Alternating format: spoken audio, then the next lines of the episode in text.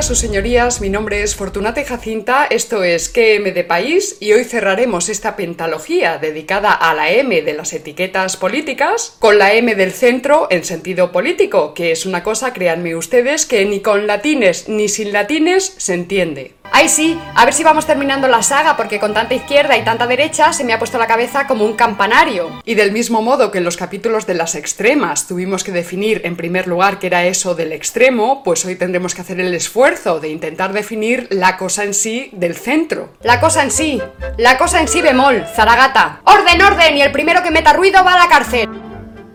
Que sepamos, ni el Partido Radical de Alejandro Lerroux en la Segunda República, ni la UCD de Adolfo Suárez, ni Ciudadanos de Rivera se han molestado en precisar a qué tipo de centros se refieren cuando dicen que se sitúan en tal punto. Si a un centro singular en el que la moderación se enfocase en una sola línea sin importar las otras, si a un centro universal en el que la moderación se procurase en todas las líneas al modo de la virtud universal que postulaban los estoicos, o si se refieren a un centro particular en el que sería suficiente ser moderado en las líneas más importantes. Y desde luego ni siquiera han entrado a valorar si la moderación es siempre una virtud, o por ejemplo si cabe hablar de exaltados moderados o de exaltados maricomplejines. Así pues, primero dedicaremos unos minutos a hablar de la cosa en sí bemol del centro. Luego diremos unas palabras sobre los partidos de centro en España, que son Partido Radical, de Alejandro Lerroux, la UCD y Ciudadanos. Y cerraremos la pentalogía con un bloque de conclusiones y catapún chimpún. A la hora de hablar del centro en sentido político es obligatorio empezar con una breve referencia al centro en sentido geométrico. El kentron de los griegos era el punto fijo del compás por el que se determinan dos puntos equidistantes respecto a tal centro, a izquierda y derecha, en relación a una recta que lo atraviesa. Esto es, el centro es un punto entre dos puntos cuya característica vendría a ser la equidistancia entre tales puntos. Ahora bien, cuando se habla de centro izquierda y de centro derecha, la figura que mejor representaría esto no sería el círculo, sino la elipse.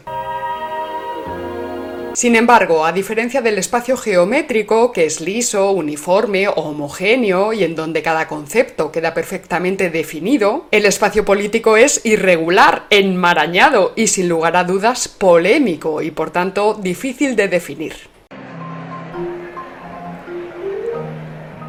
En el espacio político, la oscuridad y la confusión a menudo son la tónica dominante, a causa sobre todo de las ideologías que brotan de los quehaceres técnicos de la vida política, social y cultural, y también de la vida científica y religiosa. Por tanto, no es posible una geometría de la política. La política no es una ciencia exacta, positiva, alfa operatoria, que diríamos desde la teoría del cierre categorial del materialismo filosófico. Tampoco cabe una política de la geometría, porque política y geometría son categorías irreductibles. Centro es un término de una relación ternaria y por tanto centro político solo cobra sentido en función de la derecha política y de la izquierda política o al revés. El centro político, por tanto, sería ese punto en el que se separan los partidos políticos de izquierda de los partidos políticos de derecha. Sería la frontera, uno de los límites de la derecha y uno de los límites de la izquierda porque por el otro lado estarían las extremas. A la izquierda de la izquierda estaría la extrema izquierda y a la derecha de la derecha estaría la extrema derecha, confusamente denominada ultraderecha o como dijo Dolores Delgado, la extrema extrema derecha. Más vale temer a la extrema extrema derecha que saber definirla, como diría Tomás de Kempis. La moderación del centro huye de los extremos políticos como de la peste. Fíjense ustedes que no ya de la derecha o de la izquierda, que hasta podrían pasar por posiciones moderadas, sino de la extrema izquierda y de la extrema derecha, y de las extremas extremas ya ni os cuento. Desde tal moderación pulcra y puritana, ambas posiciones vendrían a significar los excesos y peligros, el vicio más pernicioso de la política. El extremista es un buen ejemplo para el moderado de lo que en política no se debe ser ni hacer. El centrista necesita reafirmarse en su centrismo y por eso trata de refutar todo el rato a diestro y a siniestro. Bueno, sobre todo al extremo diestro y al extremo siniestro, dada la exaltación de ambos. Ahora bien, ¿es siempre la moderación una virtud y la exaltación un vicio? ¿No será políticamente prudente exaltarse en determinadas circunstancias e imprudente moderarse? Digo yo. Pues la cuestión importante sería determinar ante quién o contra quién se exalta o se modera uno. Es decir, solo teniendo en cuenta el ante quién, el cómo, el dónde y el cuándo se exalta uno, pues podría valorarse dicha exaltación como una virtud o como un vicio. Y lo mismo cabría decir con los modos moderados. En nuestra opinión, por ejemplo, no cabe moderación alguna ante las perniciosas ideologías que sostienen a los nacionalismos fraccionarios habría que haber sido tajantes desde el principio. Cero moderación. De igual modo, nosotros no entenderíamos que usted se quedara de brazos cruzados o reclamara diálogo. Si un día el señorito de su pueblo exigiera para sí la piscina municipal o la alameda del parque. O si un pueblo de Zamora se declarara mañana un cantón digo yo. En fin, hay que dar el parámetro, no se puede dar por buena la tesis del vicio de la exaltación frente a la virtud de la moderación, así sin más. Lo mismo pasa con el término tolerancia, pues la tolerancia no tiene por qué ser virtud y la intolerancia un vicio. Si un retorcido repugnante violara a una niña de 5 años, la virtud estaría precisamente en no tolerar eso. Y lo mismo con las manadas de hombres no cristianos. Nada de eufemismos para pusilánimes, actos como esos son sencillamente intolerables. Y esto es dogma, tan dogma como que a un niño de dos años no se le puede permitir tomar decisiones, o que si no comes, te mueres de hambre. Asimismo, podríamos marear la perdiz un poquito y aventurarnos a comprobar, por ejemplo, si existe una moderación exaltada o una exaltación moderada, y si hay moderados moderados y exaltados exaltados. Exaltados moderados. No, si siempre me caen a mí estos turrones. No te quejes, bonita, peor la pasó Jesús, que pidiendo agua le dieron hiel. Quiera Dios que acabes tu dichosa pentalogía, a ver si descansa el género humano. Mira que te estrello, ¿eh? En calabrinadas o chubasca. Moderación, hermana, moderación.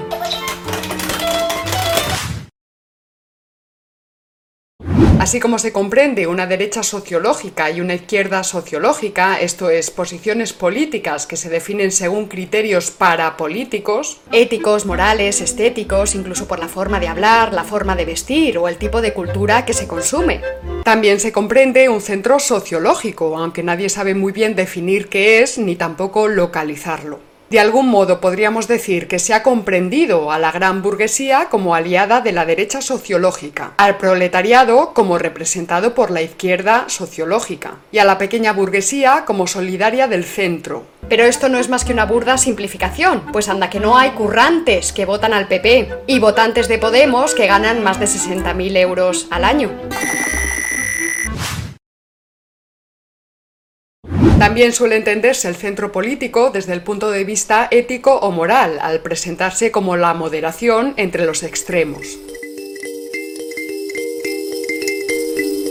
La virtud, decía Aristóteles, está en el término medio, entre el exceso y el defecto. Esto nos lleva a la teoría aristotélica del mesotes, el término medio. La virtud política, según los centristas, está en el centro, porque este centro se interpreta como la misma salud política, como aquello que hace perseverar con fuerza la existencia misma del Estado. Al ser las virtudes múltiples, los términos medios también serían múltiples. Si el valor es la virtud, el defecto sería la cobardía y el exceso la temeridad. Si la liberalidad es la virtud, el defecto sería la avaricia y el exceso la prodigalidad. Si la magnanimidad es la virtud, el defecto sería la bajeza y el exceso la vanidad.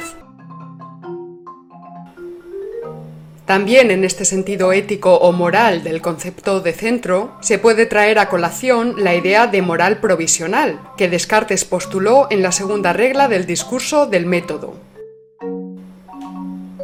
Esta regla advierte que en el terreno práctico hay que elegir con firmeza y sin titubeos la línea media más probable para no equivocarse demasiado y para evitar desviaciones y aventuras. Ya hemos dejado claro en otras ocasiones que gobernar no se gobierna desde la moral o desde la ética, sin perjuicio de las intersecciones que puedan darse entre moral, ética y política. Pero es cierto que en determinadas circunstancias hay valores políticos que pueden oponerse a determinados valores éticos. El ejemplo más evidente es la guerra, que puede considerarse como la continuación de la política por otros medios, y que para otros es la conculcación de los valores éticos fundamentales.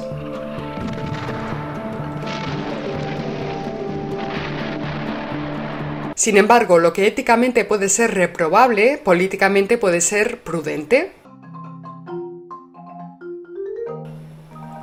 Un ejemplo claro de esto serían las políticas de inmigración y de recepción de refugiados. Las normas éticas prescriben atender, dar cobijo y alimento a todos los inmigrantes que crucen nuestras fronteras. Pero las normas morales y políticas obligan a limitar el número de inmigrantes, pues a partir de determinado número las economías nacionales podrían desplomarse.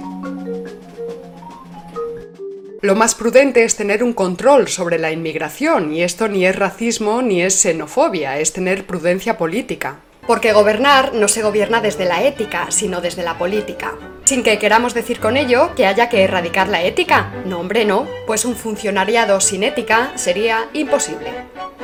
The European country should take these refugees and give them education and training and then aiming is return to their own land. And if these people want to stay in Europe, shouldn't they be allowed to? Limited number, okay.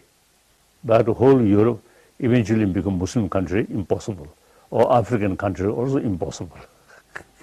There's nothing wrong with that, is there? I mean, you're a refugee yourself. They themselves, I think, better to their own land. So better uh, keep Europe. Y todavía habrá algún lechuzo que se atreva a llamar a este señor xenófobo de la extrema derecha, o que se quede mirándolo como quien ve volar un buey. El punto céntrico suele entenderse de modo mitológico, como mitológica es la escisión que separa a la derecha sustancializada de una izquierda sustancializada. Esto es como el lugar donde se separan la derecha y la izquierda de toda la vida. Pero bajo estos esquemas no estaríamos hablando de un centro positivo, sino de un centro metafísico, así como de una derecha metafísica y de una izquierda metafísica. Como advierte Gustavo Bueno, el centro político se complica de tal manera que pierde su condición de concepto. La confusión es tan grande que ya nadie sabe de qué se habla, ni tampoco de contra quién se está hablando. Y sin embargo, todos con el centro en la boca, y dale que te pego a la sin hueso. Los políticos que buscan el centro creen que ya lo han encontrado y que han superado la batalla entre la izquierda y la derecha comprendiendo la batalla esta de un modo dualista maniqueo, el típico cuento de los buenos contra los malos, y piensan que lo del mero centro es suficiente para alcanzar la paz social y política. Libraos de las vanas modulaciones de la derecha y de las vanas generaciones de la izquierda. Buscad el camino del centro y su justicia, y todo lo demás se os dará por añadidura. Aquí nos viene al pelo la archiconocida jerga inventada por el famoso locutor de radio Federico Jiménez Los Santos. Para él, el derechista que aparenta ser centrista es maricomplejines. Y además, maricomplejines es tonta, porque ese es el problema de España, que la izquierda no es excesivamente brillante y que la derecha es tonta. La derecha maricomplejines es la derecha centrista, más conocida como centro-derecha. El PP vendría a ser el partido maricomplejines por antonomasia. Es derecha con sacarina y los de Vox la llaman la derechita cobarde. Últimamente Federico llama al Partido Ciudadanos maricomplejones. Y es que Fede es todo un martillo de maricomplejines y también de meapilas cuando arremete, y con razón, contra el clero separatista.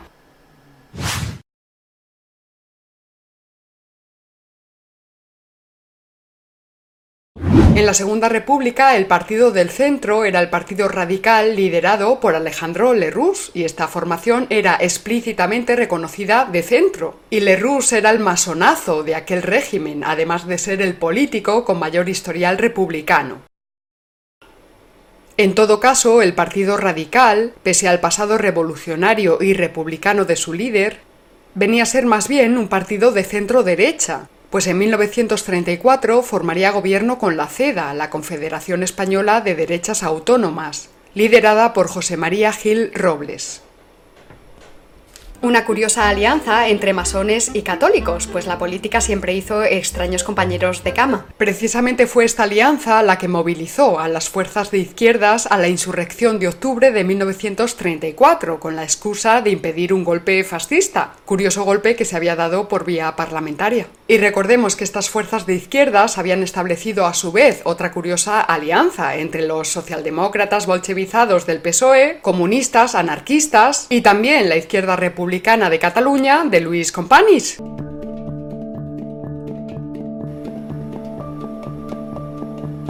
El gobierno de Lerroux supo desarticular y derrotar esta insurrección con el general Domingo Batet en Cataluña, el general Eduardo López de Ochoa en Asturias y el general Francisco Franco dirigiendo las operaciones militares desde Madrid. Pues sí, resulta que Franco defendió la legalidad republicana. ¡Ay, Dios mío! Así es, pero que no se entere la servidumbre, como dijo la otra. ¿Pero qué me estás contando? Ya veremos en próximos capítulos que Franco en efecto era un lobo, pero no porque estuviese conspirando para comerse a la abuelita, sino porque atacaba a los otros lobos que la estaban acechando. Virgen del Rosario, después de esto nos iremos las dos a un desierto a hacer penitencia. Ay, sí, y se nos pondrá la cara como la del Padre Eterno, que los pintores ponen entre nubes esmaltadas de angelitos. Otro partido de centro y también autodenominado así fue la UCD, la Unión de Centro Democrático, liderado por Adolfo Suárez. Una coalición de partidos que nacía en mayo de 1977 y que el 4 de agosto de ese mismo año se transformaba en partido. Suárez entendía el centro como la moderación, pero ya hemos visto que no siempre la moderación es virtud. Y si Suárez fue moderado, lo fue de manera imprudente, pese a toda la leyenda rosa que se ha creado en torno a su figura.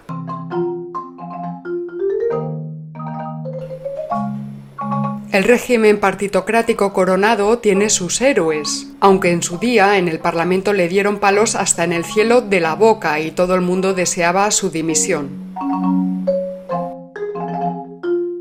El centrista Suárez era odiado a diestro y siniestro, pero eso los ideólogos del régimen tratan de ocultarlo y han creado la imagen de un Suárez dorado y moderado y centrado y calculado.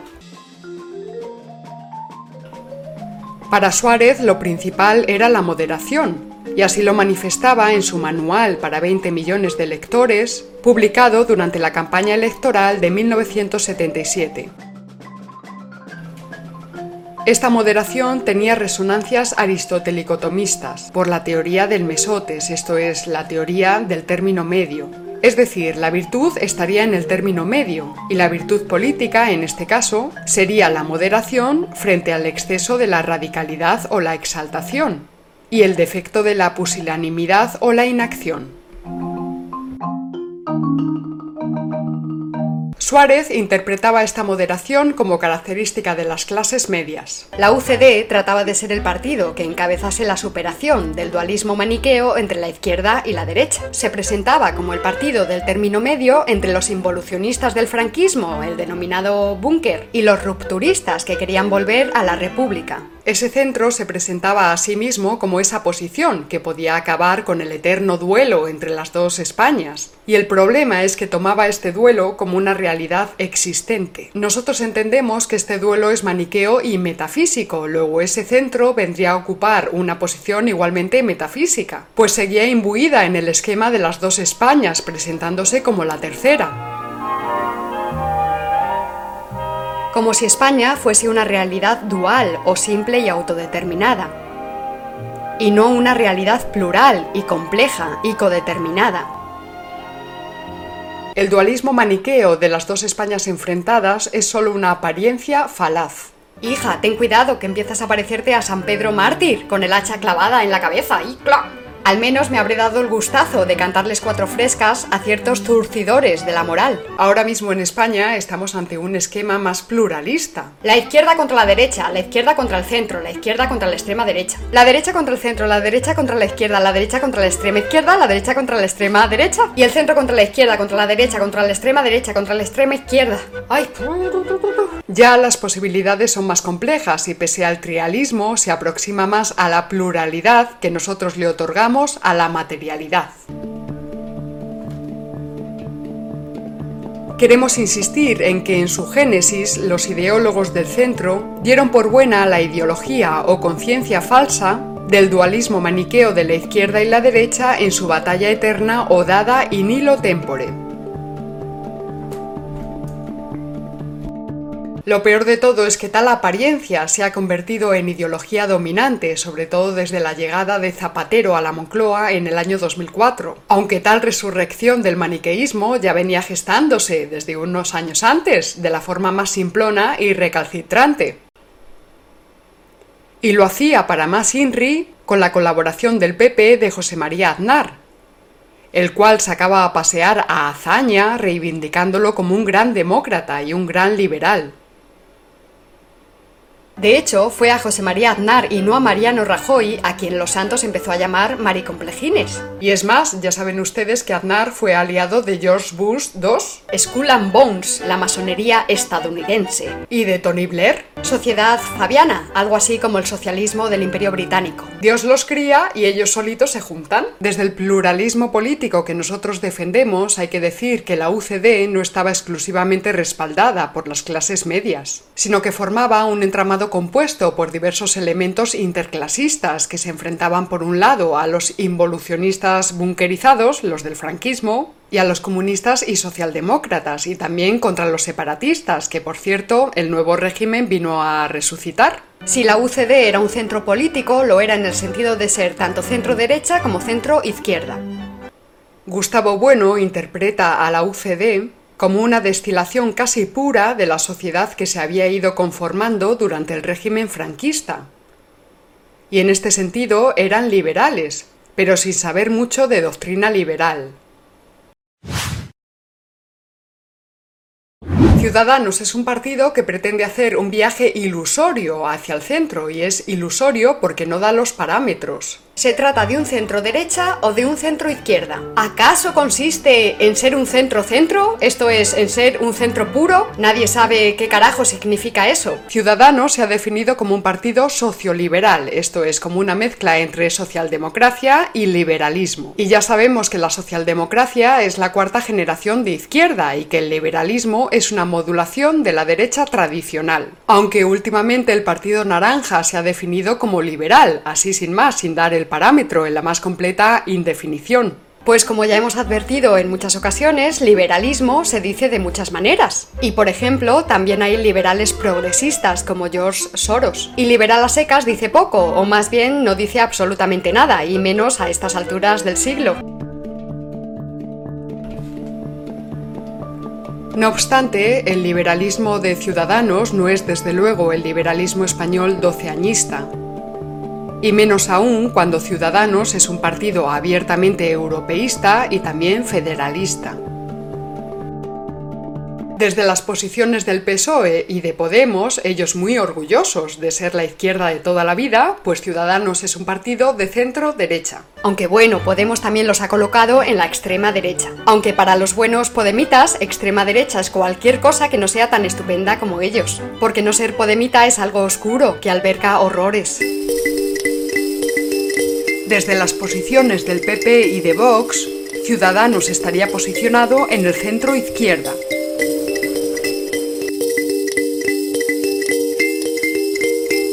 Muchos politólogos han afirmado que los partidos de centro son aquellos partidos veleta, que están a ver por dónde sopla el viento. Desde esta perspectiva se les considera partidos oportunistas, Según muchos políticos, periodistas, creadores de opinión, esto es, los intelectuales o los nuevos impostores, el esquema político en España quedaría clasificado de la siguiente manera. Ya sabemos que esto de la extrema izquierda se dice poco. Bueno, eh, Los Santos lo dice mucho, es verdad. Pero cuando se dice se refiere a Podemos o a Izquierda Unida y también a cosas como Bildu o la CUP en esto ha quedado la extrema izquierda en la España del siglo XXI, en coquetear con los nacionalismos fraccionarios. ¡Qué vergüenza! ¿Peor para la extrema izquierda?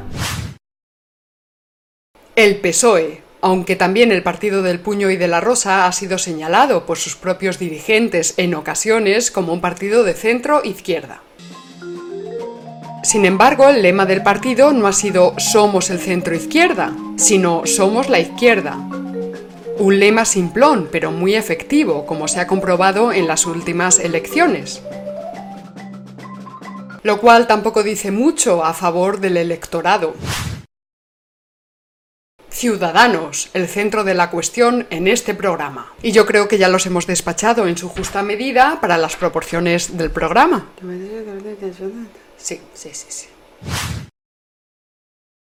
El Partido Popular, aunque los líderes del Partido de la Gaviota prefieren clasificarse como centro derecha. Y solo por eso merecen con toda justicia el título de Partido Maricomplejines por antonomasia. Si el PSOE se enorgullece de llevar el lema de Somos la izquierda, jamás veremos al PP, ni tampoco a Vox, ni mucho menos a Ciudadanos, con un lema que rece Somos la derecha, atención, la batalla ideológica ha sido completamente ganada por la autoproclamada izquierda. Ser de izquierda es un orgullo y hay que llevarlo escrito no solo en el corazón, sino en la camiseta. Ser de derecha, sin embargo, es una vergüenza. Por eso la derecha es maricomplejines. Los únicos que hasta hoy se han atrevido han sido los de la cadena Intereconomía, cuyo lema era orgullosos de ser de derechas. Uf, hay que tenerlos... Ahora bien, jamás veremos a nadie, ni siquiera a los de Intereconomía, gritando a los cuatro vientos, orgullosos de ser de extrema derecha. No. Vox. Pero la extrema derecha, como vimos en el programa correspondiente, es un mito oscurantista y confusionario. Y el diagnóstico de Vox como un partido de extrema derecha es completamente errado, de extrema necedad. Otra cosa es que ya esa etiqueta es Vox Populi, Vox Populi, y parece imborrable. O oh, hija, vaya chiste que te ha salido. Aunque bueno, tampoco los de Vox, excepto Joaquín Robles, pues han hecho mucho por explicarlo y por demostrar lo contrario. Vox no sería, sin embargo, una derecha maricomplejines, que es como denominan al PP cuando la llaman derechita cobarde. Visto todo esto a lo largo de esta pentalogía, podemos hablar ya de cinco mitos. El mito de la izquierda, el mito de la derecha, el mito de la extrema izquierda, el mito de la extrema derecha y el mito del centro. Ya sería rizar el rizo hablar del mito del extremo centro. Y con todo, la izquierda, la derecha, la extrema izquierda, la extrema derecha, el centro, el extremo centro están en boca de todos ciudadanos, políticos, académicos, escritores, analistas, politólogos, que tratan estas cuestiones como si fueran realidades efectivas, pero es que son mitos. Pero son mitos que sin embargo tienen su funcionalidad, en tanto repercuten en la vida política y social, y repercuten de forma muy intensa. Estas etiquetas están más al servicio de la propaganda de ciertos partidos y de determinados medios de comunicación que del interés de una taxonomía que venga a clasificar y a criticar la realidad política de nuestro presente en marcha.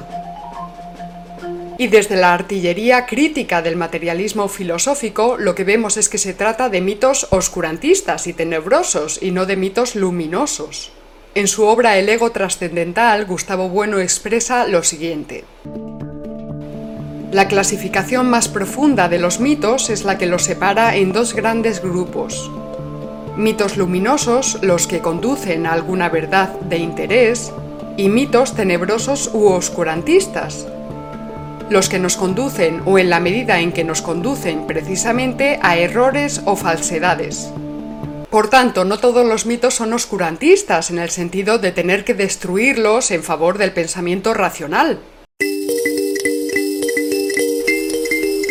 Mitos luminosos son, por ejemplo, los mitos platónicos, el mito de la caverna. Sin embargo, tal y como son tratadas hoy las ideas de izquierda y derecha, y extrema izquierda y extrema derecha, y centro y extremo centro, pues funcionan como mitos oscurantistas. Se confunde el mito con la realidad histórica y con la realidad efectiva de estas posiciones políticas. Son mitos confusionarios y tenebrosos que embrollan los asuntos y no traen luz a los mismos. Sino tinieblas e insoportable vulgaridad, y pedantería, y cháchara, y cuentos de viejas. En esta pentalogía, hay que reconocerlo, más que a construir, hemos venido a destruir.